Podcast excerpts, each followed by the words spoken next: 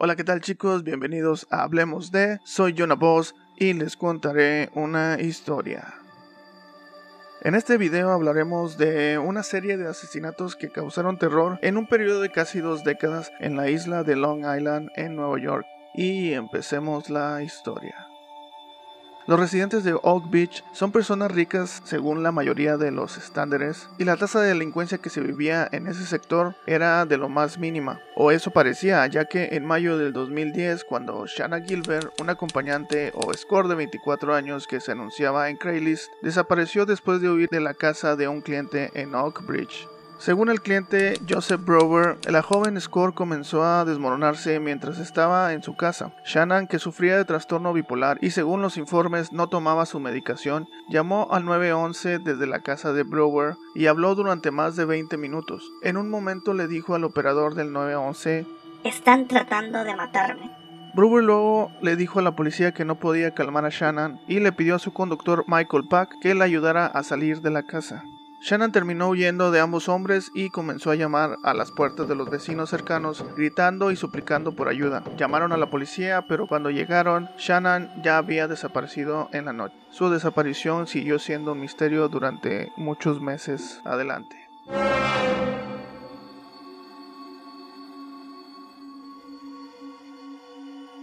El 10 de diciembre de 2010, el detective de policía John Malia estaba entrenando a su perro policía buscador de cadáveres cuando descubrió un saco de yute enterrado en los pantanos de Gilgo Beach. Dentro del saco estaban los restos óseos de una mujer, pero no era Shannon Gilbert. Una búsqueda en el área arrojó cuatro restos óseos más en ese mismo mes. Desde marzo hasta mayo del 2011, detectives del condado de Nassau, el condado de Suffolk y la Policía Estatal de Nueva York regresaron al área y trabajaron juntos para buscar más víctimas. Descubrieron los restos de seis víctimas más, incluido el cuerpo de una niña pequeña. Todos los restos fueron encontrados aproximadamente a 1.6 kilómetros de distancia y a unos 8 kilómetros de donde se encontraron las otras víctimas en diciembre del 2010. Los medios de comunicación etiquetaron rápidamente al asesino como el asesino en serie de Long Island y la policía estuvo de acuerdo en que probablemente tenían un asesino en serie en el área. En un mapa, las ubicaciones de los restos de las víctimas, algunos restos parciales, son como puntos esparcidos a lo largo de Ocean Parkway. De cerca fue una escena macabra mientras los detectives excavaban entre las espesas zarzas que cubrían el pantano. Cuando terminaron tenían los restos parciales de ocho víctimas femeninas, una víctima masculina vestida de mujer y un niño pequeño. No sería hasta un año después, el 13 de diciembre del 2011, que los restos de Shannon Gilbert serían encontrados en la misma zona. La policía informó más tarde que todas las víctimas parecían ser trabajadoras sexuales que anunciaban sus servicios en Craigslist. Sospechan que el niño pequeño era hijo de una de las mujeres. Al principio, creyendo que el área se había convertido en un vertedero para un par de asesinos en serie, los investigadores luego se retractaron de esa afirmación y dijeron que era obra de un solo asesino, un monstruo que tenían que atrapar lo antes posible.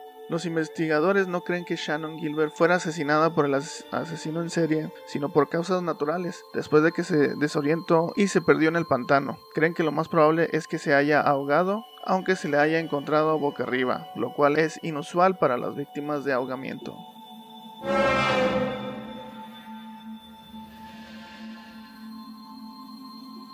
Algunas de las víctimas fueron identificadas como lo fueron Maureen Burns, de 25 años, de Norwich, Connecticut. Fue vista por última vez el 9 de julio del 2007, después de salir de Norwich para ir a la ciudad de Nueva York. Maureen trabajaba como acompañante y se anunciaba en Craigslist. Era una mujer pequeña de solo 1,47 metros y 47 kilogramos. Se metió en el negocio de los Score porque necesitaba dinero para pagar su casa. Una vez que se puso al día con su hipoteca, dejó la industria del sexo durante siete meses, pero volvió después de recibir un aviso de desalojo. Sus restos fueron encontrados durante la búsqueda de diciembre del 2010.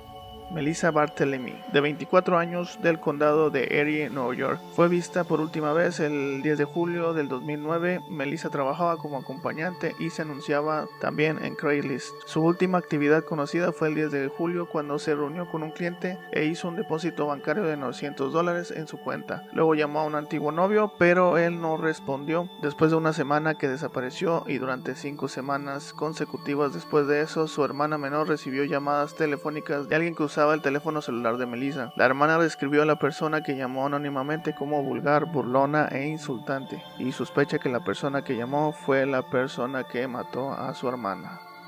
Megan Waterman, de 22 años, de South Portland, Maine, desapareció el 6 de junio del 2010 luego de anunciar sus servicios de acompañantes en Craigslist. Megan se hospedaba en un hotel en Wapauge, Nueva York, que se encuentra a 24 kilómetros de Gilgo Sus restos fueron descubiertos en diciembre del 2010.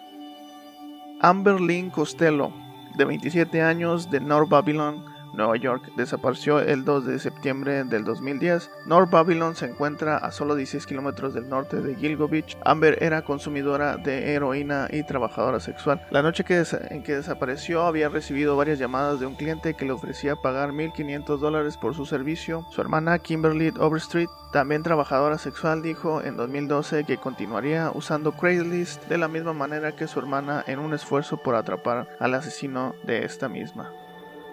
Jessica Taylor, de 20 años, de Manhattan, desapareció en julio del 2003. Se supo que Jessica había trabajado en Nueva York y Washington, D.C. como trabajadora sexual. El 26 de julio del 2003 se encontraron sus restos parciales en Manorville, Nueva York, que se encuentra a unos 72 kilómetros al este de Gigo Beach. Se encontró su torso desnudo, cortado y faltaban la cabeza y las manos. El 29 de marzo del 2011 su cráneo, manos y antebrazo fueron encontrados en Gilgo Beach e identificados mediante ADN.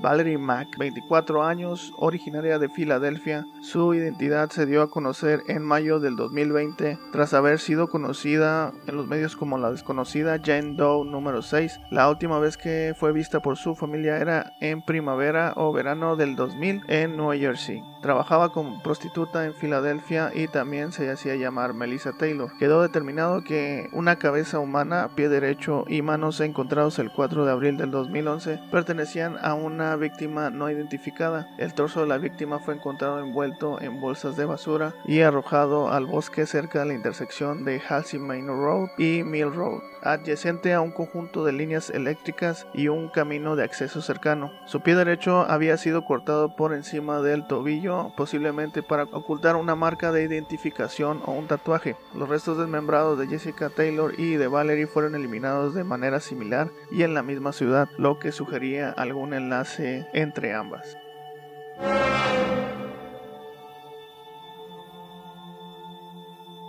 Estas son las víctimas que no fueron identificadas aún.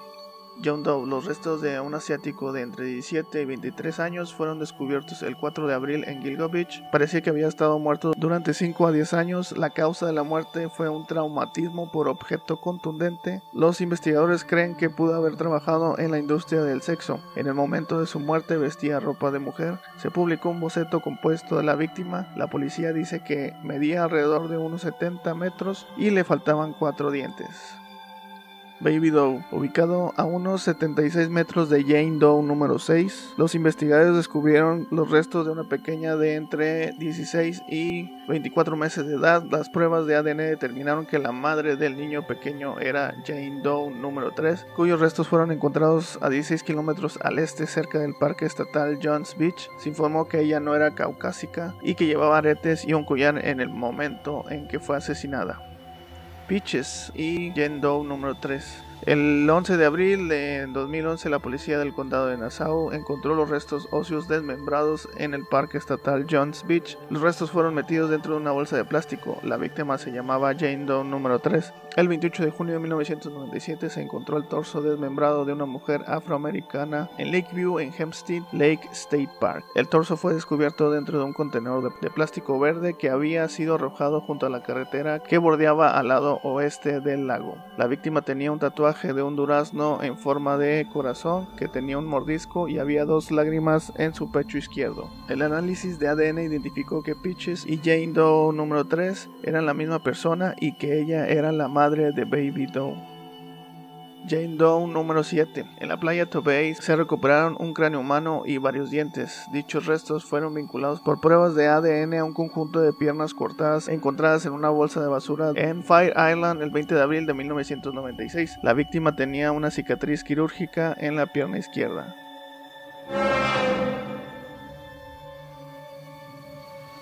Aparte de los casos que la policía vinculó con el asesino de Long Island, Hubo algunas otras víctimas cuya investigación se podría determinar la relación con este mismo asesino. Las víctimas son las siguientes.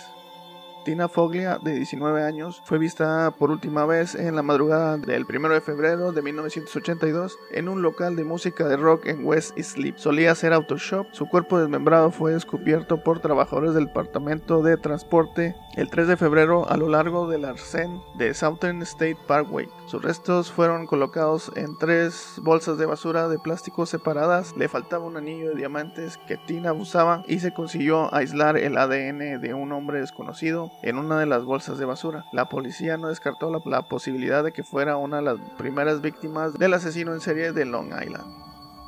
El 3 de marzo del 2007, una maleta que contenía el torso desmembrado de una mujer afroamericana hispana o de piel clara no identificada fue arrojada en una playa en Harbor Island Park, en la ciudad de Mamaroneck. La víctima tenía un tatuaje de dos cerezas en su seno izquierdo, bastante similar al que tenía tatuado la desconocida Jane Doe 3, también llamada Peaches. Se determinó que había sido apuñalada hasta la muerte y posteriormente desmembrada, siguiendo un patrón similar al de Peaches, Jessica Taylor y Valerie Mack, lo que daba por sentido a una vinculación con el asesino. Tania Roche. El 17 de mayo del 2011, el New York Post informó que la policía de Long Island estaba revisando otros asesinatos de prostitutas similares sin resolver y en un artículo mencionan a Tania Roche, de 39 años, una madre de tres hijos de Brooklyn, cuyo cuerpo desmembrado fue encontrado en junio del 2008 en las orillas de Southern State Parkway en Belmore, Nueva York. El 23 de enero del 2013, una mujer que paseaba a su perro encontró unos restos humanos intencionalmente enterrados en un pequeño cepillo en un área arenosa a lo largo de la costa de Ship Lane en Layton Town, cerca de Oyster Bay. Se cree que se trata de una mujer de entre 20 y 30 años, posiblemente asiática. Llevaba un colgante de oro de 22 quilates con una efigie de un cerdo, quizá haciendo referencia en algunas culturas asiáticas a el año del cerdo. Tenían síntomas de haber sufrido un traumatismo. Los investigadores creen que fue enterrada antes del huracán Sandy a finales del 2012. Su caso podría estar relacionado con los otros 10 cuerpos encontrados en Gilgo Beach y sus alrededores. Natasha Yugu fue vista por última vez saliendo de su casa cerca de Alley Pond Park en Queens. Su automóvil fue encontrado en Ocean Parkway, mientras que parte de su ropa y vestimentas aparecieron en la playa cercano de Gilgo Beach al día siguiente. Las últimas actualizaciones sobre este caso, que lleva ya algunos años sin resolver, se relacionan con Shannon Gilbert, que fue su desaparición y su búsqueda la cual originó el hallazgo de los restos de las demás víctimas de este asesino en serie, el cual aún sigue sin existir un sospechoso de este. Como escucharon al principio del video, la desaparición y muerte de Shannon Gilbert no tuvo que ver con el asesino de Long Island. Todo esto a palabras de la policía que en su reporte y autopsia se determinó que murió por ahogamiento después de descubrir su cuerpo en un pantano cercano. Todo esto después de un episodio de histeria después de haber consumido algún tipo de droga pero su familia rechazó tal versión y creían que había sido asesinada. Esta controversia motivó al forense patólogo Michael Baden, el cual realizó una autopsia independiente de los restos de Shannon para que de una vez por todas se diera una respuesta a toda esta revuelta. Al examinar los restos, Baden encontró daños a su hueso oides, siendo este un hueso que se encuentra en la parte anterior del cuello, a lo que sugiere que pudo haber sido estrangulada, y también criticó el informe en el que se detalla dónde fue encontrado el cuerpo de Shannon, ya que omitieron que el cuerpo fue encontrado boca arriba, algo que no corresponde con las víctimas que se ahogan. Aún así, la policía aún sostiene que la muerte de la joven no está para nada relacionada con los otros asesinatos. El comisionado de policía de Suffolk lo reafirma argumentando que el patrón y las circunstancias no son lo consistentes con la muerte de las demás víctimas. La madre Gilbert Mary se negó a dejar que el caso quedara fuera del ojo público y presionó las fuerzas del orden para que realizara una investigación de homicidio, que al final no se concretó. Mary Gilbert murió en julio del 2016 apuñalada por su otra hija Sara, que padece esquizofrenia. Y bueno chicos, esta fue la historia del asesino de Long Island, un caso que aún siguen investigando. No existen datos más que los restos de las propias víctimas. En este caso aún se sigue actualizando, así que espero que con el tiempo se resuelva y aclare el misterio. Pero mientras tanto, si hay actualizaciones interesantes, esperen otro video para que también hagan sus teorías. O si tienen más información sobre este tema que me falte, también pueden comentar en la cajita de abajo. Sin decir más, espero que les haya gustado el video. Por favor, si no están suscritos a este canal, suscríbanse, me ayudan un buen y es totalmente gratis. Compartan si a alguien más le puede gustar este tipo de temas y dejen su like también si les pareció interesante.